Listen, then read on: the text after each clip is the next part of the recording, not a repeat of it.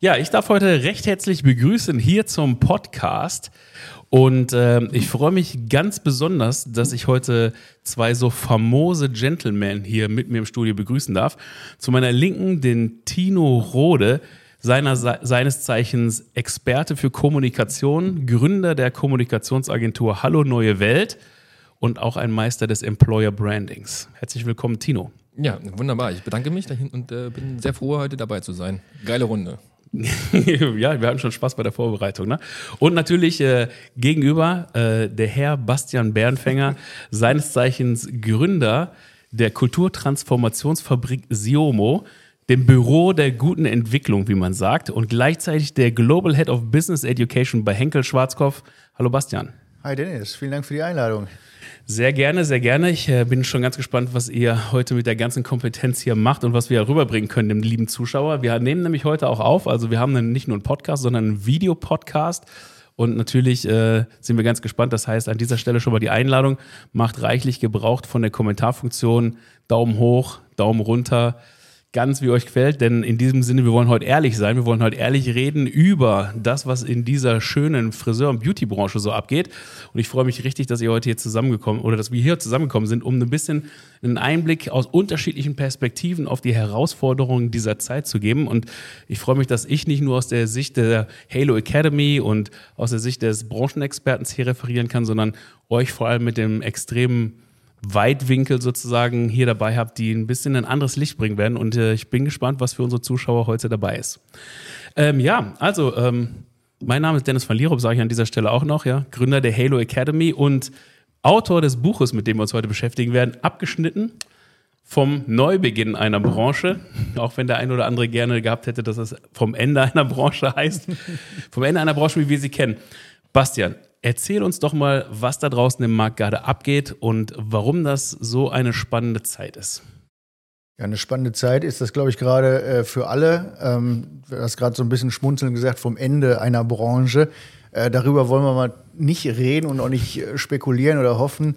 Ähm, Neubeginn einer Branche klingt, glaube ich, ganz gut. Ähm, und äh, das betrifft ja eben vor allem nicht nur vielleicht die Friseur- und Beauty-Branche, ähm, wo ich aber total spannend finde, dass wir da heute mal drüber reden, weil irgendwie haben wir ja alle so ein Friseurherz noch äh, in unserer ähm, Brust. Wir beide so. sind ursprünglich sogar gelernte Friseurmeister. Ja. Tino, du hast auch schon ein paar Jahre in der äh, Friseurbranche gearbeitet.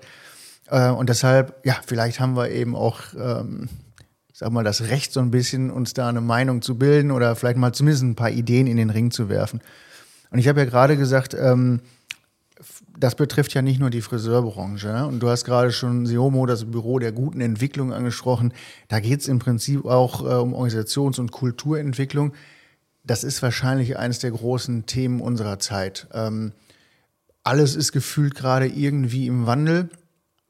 Ähm, die Welt verändert sich rasant. Alleine wenn wir über Digitalisierung nachdenken, da ist in den letzten Jahren so viel passiert. Und gerade das, glaube ich, auch ein äh, spannendes Feld, weil es ein Treiber ist ähm, ja, für Transformation, für Entwicklung und nochmal, wie gesagt, in vielen ähm, Branchen. Nichtsdestotrotz, ähm, glaube ich, auch gerade super wichtig, dass wir da für uns und in unserer Branche, in der, in der Friseurwelt mal drauf schauen, was bedeutet das eigentlich? Weil Digitalisierung ist mit Sicherheit irgendwie ein spannendes Thema. Auf der anderen Seite sind wir hier irgendwie im Handwerk unterwegs. Ja? Also was bedeutet das eigentlich für uns? Wie können wir da Vorteile rausziehen? Und ähm, wie gesagt, wie hat sich ähm, die Welt äh, verändert. Das ist so ein bisschen meine Brille, glaube ich, wie gesagt, Organisationskulturentwicklung. Ähm, dann haben wir aber natürlich vielleicht noch Parameter, da bist du ja so ein bisschen an der Experte. Ähm, wie gestaltet sich eigentlich irgendwie das Business Model dahinter? Ja? ja. Ähm, wann ist das erfolgreich? Alles ist nicht nur schnelllebiger und anders geworden, sondern auch komplexer in dieser äh, heutigen Welt. Und ähm, wie schaffen wir da eben Klarheit, einen guten Durchblick und am Ende, ich greife das mal gerade so ein bisschen vorweg, weil irgendwie bin ich im Schwung, da merkt man, glaube ich, auch, ich bin ursprünglich gelernter Friseurmeister. Wie kommunizieren wir das hinterher klar, was wir da machen? Ja, also wie bringen wir das in den Markt? Ähm, wie positioniere ich mich ähm, als Salon? Ähm, wie baue ich eine Markenwelt vielleicht auch um mich herum? Und das ist einmal so ein bisschen das Organisationsthema, aber dann vielleicht hinterher auch noch so ein bisschen äh, das Thema Personal Branding, ja, weil oftmals stecken da irgendwie dann ähm, Gesichter hinter, gerade auch so in diesen handwerklichen Tätigkeiten. Und wie bringen wir das eben nach draußen auf die Straße und wie kann das einen Unterschied machen? Also eigentlich haben wir, glaube ich, drei Themen heute. Das eine ist Business als solches. Äh, das zweite ist, wie gesagt, Organisations- und Kulturentwicklung. Warum ist das wirklich wichtig? Peter Drucker hat ja schon gesagt, Culture Eats Strategy for Breakfast. Warum ist das eigentlich so? Und wie gesagt, last but not least, wie bringen wir die PS jetzt auf die Straße? Und wie kriegt das jeder da draußen mit? Ich glaube, da hangeln wir uns jetzt mal so ein bisschen durch, ne? Ja, total. Auf jeden Fall richtig, richtig, richtig tolle Punkte, Basti, die du hier angebracht hast. Und ja, du hast gerade schon so rüber geguckt zum Tino. Ähm, seines Zeichens Meister der Kommunikation und der klaren Worte. Das glaube ich, auch ganz wichtig in dieser Zeit, dass wir ja einfach die richtigen Worte finden, um überhaupt durchdringen zu können, ne? in dieser überkommunizierten Welt, in der wir leben, in dem alles in Bewegung ist, irgendwie gefühlt. Jeden Tag passiert irgendwo was Neues, was aufpoppt. Aber wir wollen auch den positiven Fokus haben, also wo andere Herausforderungen gegenüberstehen, ergeben sich für andere, die vorbereitet sind oder durcharbeiten, Chancen, ja. Und darum geht es natürlich auch bei Neubeginn einer Branche zu gucken, okay, was ergibt sich denn jetzt, ne? Wenn die Karten neu gemischt werden und ich eine gute Position am Poker-Table habe, dann habe ich natürlich auch eine gute Chance, jetzt vielleicht sogar Marktanteile zu gewinnen oder neue Mitarbeiter. Und ich glaube, das ist auch ein wichtiges Thema, über das wir heute sprechen wollen. So das heiße Eisen in der Branche, ne? Wo kriege ich eigentlich neue Mitarbeiter her? Und wie finden die vielleicht in Zukunft mal den Weg zu mir? Was muss ich dafür eigentlich tun? Und natürlich auch das Thema Pricing, ne? gerade jetzt mit den Preisanpassungen, mit, der, mit dem Bedarf. Ich muss jetzt einfach und zwar auch mal richtig ran an meine Preise. Da können wir auch mal gucken, wie man sowas verkaufen kann. Ja. Klar, kommunizieren ist, glaube ich, schon äh, nochmal ein extrem starkes äh, Stichwort gewesen. Ja. Nochmal auch in der äh, Zeit, in der wir heute leben. Komplexität hatten wir gerade schon, Schnelllebigkeit, immer mehr, immer gleichzeitiger. Ähm, alles und jeder ist ja auch auf allen Kanälen gerade irgendwie unterwegs. Immer online immer online, 24-7. Äh, Anders Inset hat das mal so schön gesagt. Du lässt so einen Post irgendwie auf LinkedIn, TikTok, Instagram, was weiß ich, irgendwie wo ab. Und innerhalb kürzester Zeit verschwindet das ja so im See der Belanglosigkeit. Statistisch gesehen 1,2 Sekunden Aufmerksamkeit. Hatte ja? ich gerade eine Stunde gesagt? Nee, ne? Nee. also, Statistisch, ja, also Wahnsinn. Wahnsinnig schnell. Aber lass uns vorne mal anfangen, oder? Irgendwie, Dennis, du hast, äh, hast ja, wie gesagt, ist ja ein super Anlass. Wir haben äh, dein tolles neues Buch hier abgeschnitten vom Neubeginn einer Branche und du behauptest, der Friseur funktioniert heute so irgendwie nicht mehr. ja? ja? Wie kommst du darauf? ja, das ist eine super Frage, äh, Bastian. Also habe ich mich natürlich auch gefragt, aber ich komme halt aus einer Friseurunternehmerfamilie, also vier Generationen. Meine Großeltern hatten im Prinzip äh, nach der letzten großen Krise des letzten Jahrhunderts, ja, im Zweiten Weltkrieg, äh, weitergemacht äh, mit der Friseurkarriere. Und damals war das Geschäftsmodell eigentlich schon ähnlich, wie es heute ist. Nämlich, äh, man hat eine Stunde seiner Le seines Lebenszeit gegen eine Summe X getauscht. Also heute im klassischen Fall eine Stunde gegen 60 Euro ja, oder eine Minute gegen einen Euro.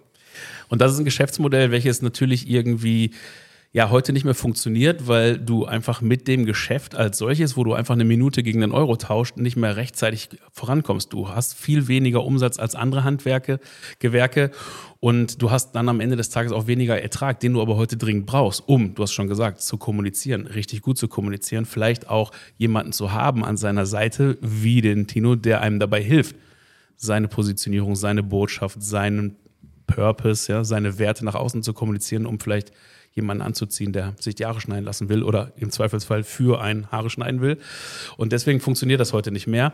Und du siehst halt auch einfach, dass es nicht mehr ausreichend ist, ein gutes Handwerk zu machen. Du musst heute als Unternehmer tätig sein, wenn du in dieser Branche eine relevante Rolle spielen möchtest. Das kann natürlich auch anders sein, wenn du halt seit 40 Jahren auf dem Land bist irgendwo, dann funktioniert das auch noch. Aber wenn du in Berlin in der Mitte oder in München oder in Düsseldorf einen Laden betreiben willst, dann musst du halt wirklich unternehmerisch jetzt ran. Oder du musst halt kleiner werden. Ne? Ja, unternehmerisch ran ist das eine und äh, für mich persönlich aber irgendwie relativ egal, äh, ob in Berlin oder auf dem Land. Ähm, das, was in der Friseurbranche, was im Salon passiert, ähm, muss eben eine gewisse Wertigkeit haben. Dann kann ich vielleicht auch die Preise irgendwie erhöhen. Warum taut sich da keiner dran? Also warum, was ist das Problem, die Preise zu erhöhen? Die Wertigkeit. ja.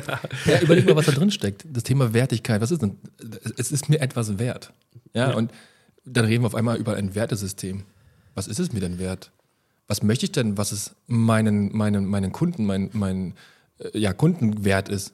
Ne? So, also das Thema Wertigkeit ist da ein ganz, große, ganz großer Faktor und auch rein kommunikativ gesehen eigentlich genau das, was es heute unbedingt braucht. Also nur da zu sein, den Laden aufzumachen, zu sagen, ich kann Haare schneiden, ist ja, ja okay, kannst du kurz machen, aber hält nicht lange nach. Ähm, und ist auch wahrscheinlich wenig von Erfolg gekrönt, aber was ist jetzt darüber hinaus? Weil gehen wir mal einfach mal hier auch aus der Situation in Berlin davon aus, du hast eine Straße, da hast du gefühlt zehn Läden aneinander. Und wie unterscheiden die sich? Bestenfalls nicht nur im Preis. Aber das Thema Wert, das ist etwas, ähm, was wir, glaube ich, heute auch noch mit reinnehmen müssen, mit Auf jeden müssen, Fall. betrachten müssen. Ähm, denn das ist der Schlüssel nachher. Und Selbstwert. Ne? Ich glaube, das ist das Thema, was man man direkt entgegnen kann. Also wenn ich selbstbewusst bin, wenn ich mir meiner eigenen Leistungsfähigkeit bewusst bin, dann kann ich natürlich auch Preise verlangen, die richtig sind. Ich glaube, traditionell ist es im Friseurbusiness, wie vielleicht in anderen Branchen auch so, okay, ich mache einen Salon auf, ich schaue mal, was die Nachbarn so machen. Ja, der ist ein bisschen cooler als ich und ein bisschen besser und der Salon sieht besser aus, also nehme ich mal zwei Euro weniger. Ne? So, so sind viele Kollegen im Markt unterwegs. Aber selten ist es tatsächlich so, dass es da eine Kalkulation gibt, die darauf basiert, was man umsetzen möchte, wo man sich überlegt, okay, was ist denn der Bedarf meiner Zielkundin eigentlich, die ich bedienen möchte, gerne meine Lieblingskundin was ist eigentlich so meine Mission, mit der ich hier mit meinem Geschäft und meinem Team unterwegs bin und welches Angebot möchte ich eigentlich machen. Ähm, und daraus baut sich ja dann ein Geschäftsmodell zusammen, wo du sagst, okay, erst klar, so verdiene ich in Zukunft mein Geld, das sind meine Top-Dienstleistungen, das ist die Marge, die ich mit der Dienstleistung mache, das ist mein Produktlieferant, den ich habe, mit dem ich am Ende des Tages vielleicht auch ein bisschen auf Augenhöhe zusammenarbeite, um dann ein Geschäft zu machen, wo am Ende was übrig bleibt. Einerseits, um wirklich ein Unternehmen aufzubauen, was auch einen Wert hat und auf der anderen sind wir wieder beim Thema Wert. Und auf der anderen Seite natürlich auch das zu machen, was es braucht, nämlich mir äh, Freiheit zu schaffen, um auch an meinem Salonunternehmen arbeiten zu können, anstatt immer nur hinterm Stuhl zu stehen und den meisten Umsatz zu schieben. Okay, aber jetzt überholen wir uns gerade schon ein bisschen. Jetzt äh, überlegen wir gerade schon, wie wir wirklich ein Businessmodell irgendwie aufbauen. Ähm, Nochmal ganz nach vorne. Äh, kritische Fragen irgendwie auch direkt. Ähm, Wertigkeit hatten wir gerade schon. Das geht dann in Kommunikation auch weiter. Also nicht mal über eine Kampagne, sondern auch, wie kommuniziere ich über meinen Salon. Jetzt hast du gerade schon gesagt, okay, zwei Euro günstiger. Noch weiter übertrieben. Geiz ist geil, ist ja mal eine Kampagne von einem großen Anbieter gewesen, die ist gewesen, aber gefühlt schon irgendwie 20 Jahre ja. alt. Hat aber trotzdem gerade in unserer Branche auch irgendwie starken Einzug gehalten. Also Schrägstrich, irgendwie, wir schneiden unter 10 Euro Haare. Mhm. Und dann wundere ich mich, dass der Kunde oder die Kundin keine Wertigkeit mehr entdeckt. Ja. Also jetzt reden wir noch gar nicht über äh, fachliche Qualität, sondern Signalwirkung, 9 Euro, 8 Euro Haarschnitte. Ähm, wie soll die Kundin da eine, also warum ist uns das passiert? Ich glaube, ich glaube, das ist, äh, das ist eine richtig gute Frage, Bastian, die du da stellst. Ich glaube, es ist passiert, weil die Menschen in einem Modus unterwegs waren, also die Menschen, die halt in, dem, in der Branche unterwegs waren, die gesagt haben, ich mache es einfach billiger, dann, dann habe ich weniger Aufwand, da kann mir nichts passieren. Ja? Der günstigste zu sein, ist ja auch eine ganze Zeit lang eine ziemlich gute Positionierung gewesen. Das heißt ja aber eigentlich nicht der billigste zu sein, sondern der günstigste in der Produktion zu sein. Also wenn du wieder zurückgehst auf die guten Herren wie Drucker und, äh, und die anderen Leute, die sich so mit Positionierung auch beschäftigen, dann weißt du ja, die Kostenführerschaft ist schon eine gute Sache. Also wenn du Motel One bist und einfach den, einen geilen Service anbieten kannst für einen günstigsten Preis, dann gewinnst du im Markt. Ich glaube, das war eine ganze Zeit lang auch so, da gab es ja Geschäftsmodelle in der Branche, die es so jetzt nicht mehr gibt. Äh, das hat gut funktioniert, aber natürlich mit Mindestlohneinführung, mit gestiegenen Energiekosten und auch mit dem Anspruchsverhalten der Kundschaft, die kommt. Weil es gibt ja einen Grund, warum dieser große Elektronikmarkt nicht mehr mit Geiz ist geil wirbt, sondern heutzutage sagt, Hauptsache dir gefällt's. Ja, also es geht auf einmal um ein ganz anderes Bewusstsein. Es geht nicht mehr darum, der günstigste zu sein oder vermeintlich der günstigste zu sein, sondern ey, ich habe verstanden, was du gerne haben möchtest, ich bereite etwas vor für dich, ja. Also auf einmal hat sich der Fokus auch verändert und ich glaube, das ist ganz wichtig in dieser Branche. Also ganz klar, die Abwärtsspirale, die ist halt da gewesen. Man hat versucht, das immer günstiger zu machen, immer mehr Services abgegeben. Schau mal, als meine Großeltern gearbeitet haben, erinnere ich mich noch ganz genau, da gab es halt einen großen Damensalon. Da gab es auch noch die einzelnen Kabinen, ja, wo die Damen halt wirklich bedient worden sind. Die kamen jede Woche, also die Besuchsfrequenz war deutlich höher. Da wurden dann die Haare eingelegt und am Montag nochmal aufgekämmt oder am Dienstag. So, und da gab es einen großen Verkaufsbereich, weil da gab es noch keinen Rossmann, Müller und DM, ja. Und da hat man dann Sachen verkauft des alltäglichen Lebens, also von Schokolade bis Kondom und Eau de Cologne gab es auch noch.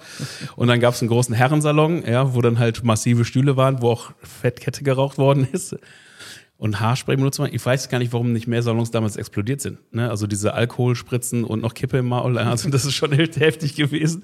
Aber das war so die, die, die Art und Weise. Und dann hat sich das über die Jahre verändert. Auf einmal gab es keine Einlegefrisuren mehr. Man hat die Dauerwelle weggelassen, weil die gestunken hat. Produktverkauf war auch lästig, hat man auch nicht gemacht. Man war ja irgendwie doch irgendwie anders handwerklich unterwegs. Dann hat man auch aufgehört, irgendwie die Haare zu föhnen. Es gab, also das wurde immer einfacher, es wurde immer runtergestrippt, ne? Und äh, ich glaube, heute hast du das mal gesagt, die Steigerung von Effizienz ist aus. und ich glaube, das ist auch so gewesen, weil es war dann nur noch Haarschnitt, Ansatzfarbe, ja, und ein bisschen Herrensalon übrig. Ja, wobei das muss man ja auch vorsichtig genießen. Also, als die Dauerwelle irgendwie auf dem Rückzug war, äh, war natürlich der große Aufschrau, äh, Aufschrei, ah, die Dauerwelle stirbt. Also der ganze Umsatz bricht weg. So, dafür hat man mehr Haare gefärbt. Genau. Ja, das eine verschwand, das nächste kam. So kamen äh, heute ja auch irgendwie moderne Techniken, ähm, gerade was Farbe angeht. Und man hat ja irgendwie einen komplett neuen Markt äh, aufgemacht. Der, ähm, die Besucher oder Besuchsfrequenz ist vielleicht auch ein bisschen rückläufig. Dafür ist, sage ich mal, der durchschnittliche Bon eben nach oben Ja, gegangen. Ja. Also, das ist ja, glaube ich, ein super wichtiges Stichwort, auch irgendwie da so einen gewissen Entrepreneurial Spirit als Unternehmer zu haben, zu schauen, okay, was ist jetzt wichtig, wo muss die Reise hier hingehen? Ja. Ähm, ich glaube aber, und du hast vorhin schon mal sowas wie Selbstwert gesagt, ich glaube, das ist super wichtig, dass das in der Branche auch verstanden wird. Da kommen wir gleich auch noch vielleicht auf Attraktivität und so weiter. Wirklich mal wieder zu verstehen, dass das, was da gemacht wird, unfassbar wichtig ist. Warum? Und das sehen wir ja auch. Kundinnen und Kunden sind bereit, Unsummen für Pflegeprodukte, für Gesichtscreme, selbst für ähm, ähm, Behandlungen wie Botox und Co. auszugeben. Schönheit ist also wichtig. Total. Und Haare, da sind wir uns doch wohl alle einig, ist immer noch das Wichtigste, was es gibt. Du kannst das tollste Kleid, das tollste Arm-Make-up haben. Wenn die Haare scheiße sind, Und die Zähne. fühlen die Leute sich Mies. mies. Ja, aber Nicht gut. nochmal, da sind wir doch auf. Wertigkeit. Das ist das Wichtigste. Ne? Du kannst das tollste Kleid haben, Absolut. das tollste Arm-Make-up, bringt alles nichts, wenn die Haare nicht sitzen. Total So, und das müssen beide Seiten, glaube ich, wieder verstehen. Also A, Friseure selber auch, aber eben auch äh, die Kundin. Und dann muss man bereit sein, dafür Geld zu verlangen, äh, be- bereit sein, Geld dafür auszugeben, aber dann schließt sich der Kreis auch wieder. Ja? Also wie sieht es im Salon aus? Wie kommuniziere ich eben darüber? Ja? Genau. Und eine Sache ist, glaube ich, ganz wichtig, wenn wir uns das anschauen und wir gucken uns ja gleich nochmal die Sachen an mit der Wertung oder mit der Wertigkeit, dann ist es natürlich auch das individuelle Erlebnis. Ja, also du, du, du sagst ja gerade, also die Dienstleistungen, die jetzt dazugekommen sind und die sich entwickelt haben und wo die Dame bereit ist, Unsummen zu bezahlen, wie du gesagt hast, das sind ja gerade die Damen, die auch eben nicht nur einen Haarschnitt, einen Kurzhaarschnitt und eine Ansatzfarbe kaufen, sondern das sind die, die individuelle Technik nachfragen. Ne? Da gibt es einen Calligraphy Cut, wo du einen einzigartigen Haarschnitt kriegst, der nur für dich ist. Da gibt es Balayage, wo du halt vom Künstler gemalt mit dem Pinsel wie Picasso sozusagen deine Haarfarbe gezaubert kriegst. Ja?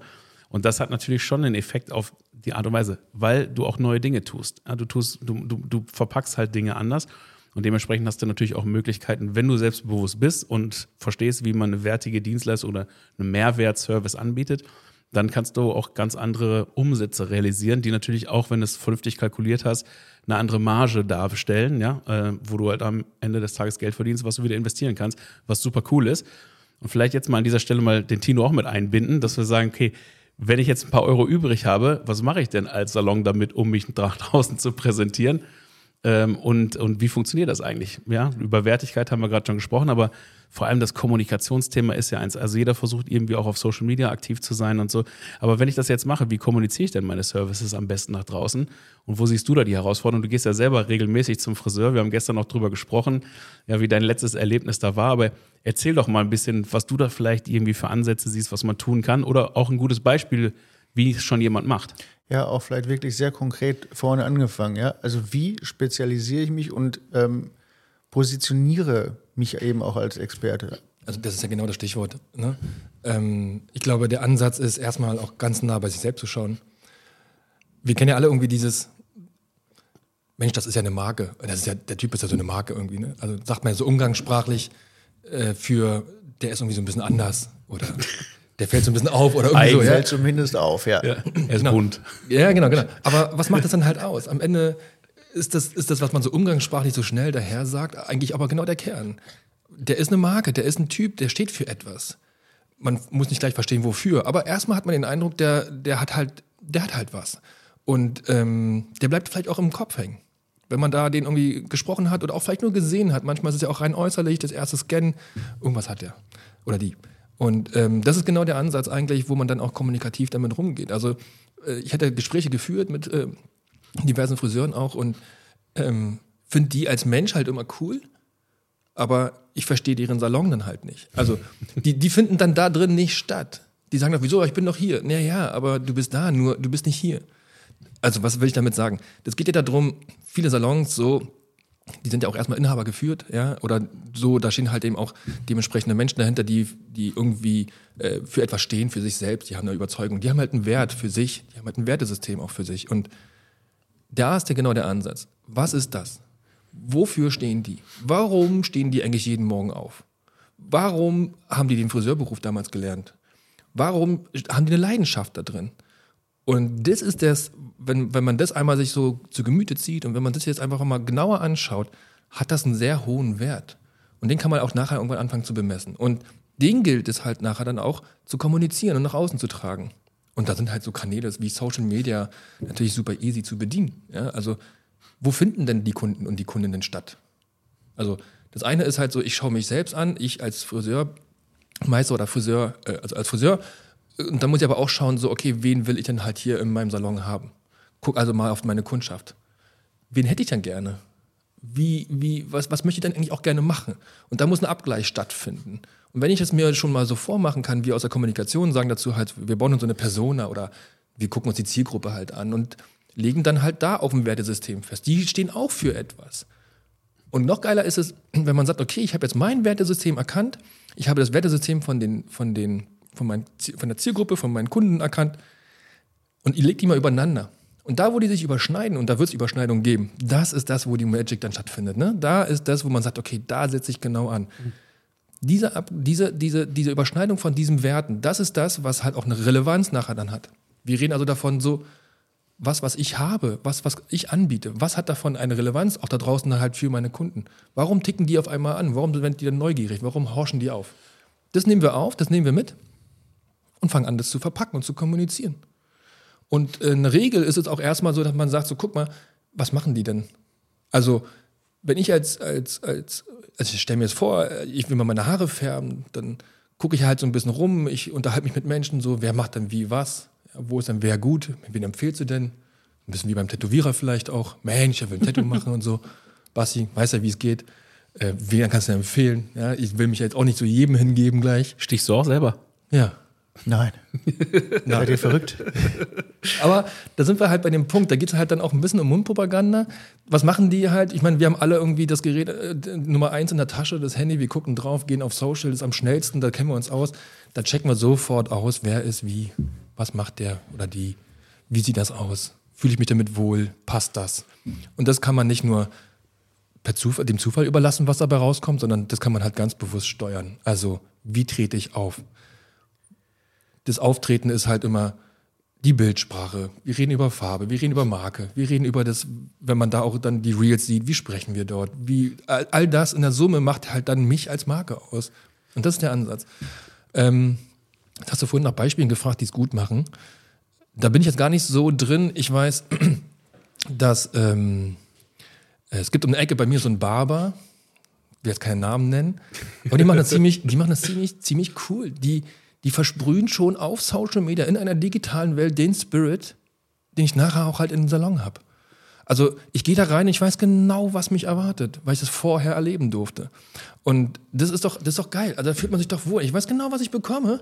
Und wenn ich das auch noch richtig getan habe als Friseur, also wenn ich das richtig eingestuft habe, wenn ich sozusagen meinen Wert richtig mitgegeben habe, dann brauche ich auch nicht darüber diskutieren, warum auf einmal dann mein Haarschnitt als Mann 60 Euro oder mehr kostet weil ich das schon vorher verstanden und ich habe mich schon vorher auch dafür entschieden, weil ich das schon vorher abgleichen konnte. Also da stehen wir, das ist die Kommunikation drumherum. Ich muss verstehen, wer ist der Friseur?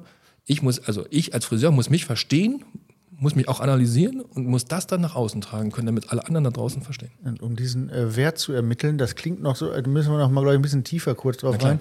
Das klingt erstmal so einfach. Ähm, und dann hast du eben so Sachen gesagt wie, ja, also Handwerk, das ist ja auch irgendwie emotional und leidenschaftlich. Und warum stehe ich morgens auf? Da erzählen ja vielleicht dann eine ganze Menge Leute per se erstmal relativ ähnliche Antworten. So, ich habe mhm. eine mhm. Begabung dafür, ich habe da irgendwie Lust zu. Mhm. Ähm, mir gefällt das irgendwie, äh, Menschen was Gutes zu tun. Mhm. Aber das geht eben noch tiefer. Also, um den Wert zu ermitteln, glaube ich, ist ja wirklich auch wichtig zu verstehen, wirklich, wer du bist und wofür du auch stehen willst. Was kannst du besonders gut? Was zeichnet dich mhm. eben wirklich speziell aus, außer diesen, sag ich mal, so Topline der hingeschmissenen Ideen, ähm, was dahinter steckt. Und was, was macht es jetzt besonders?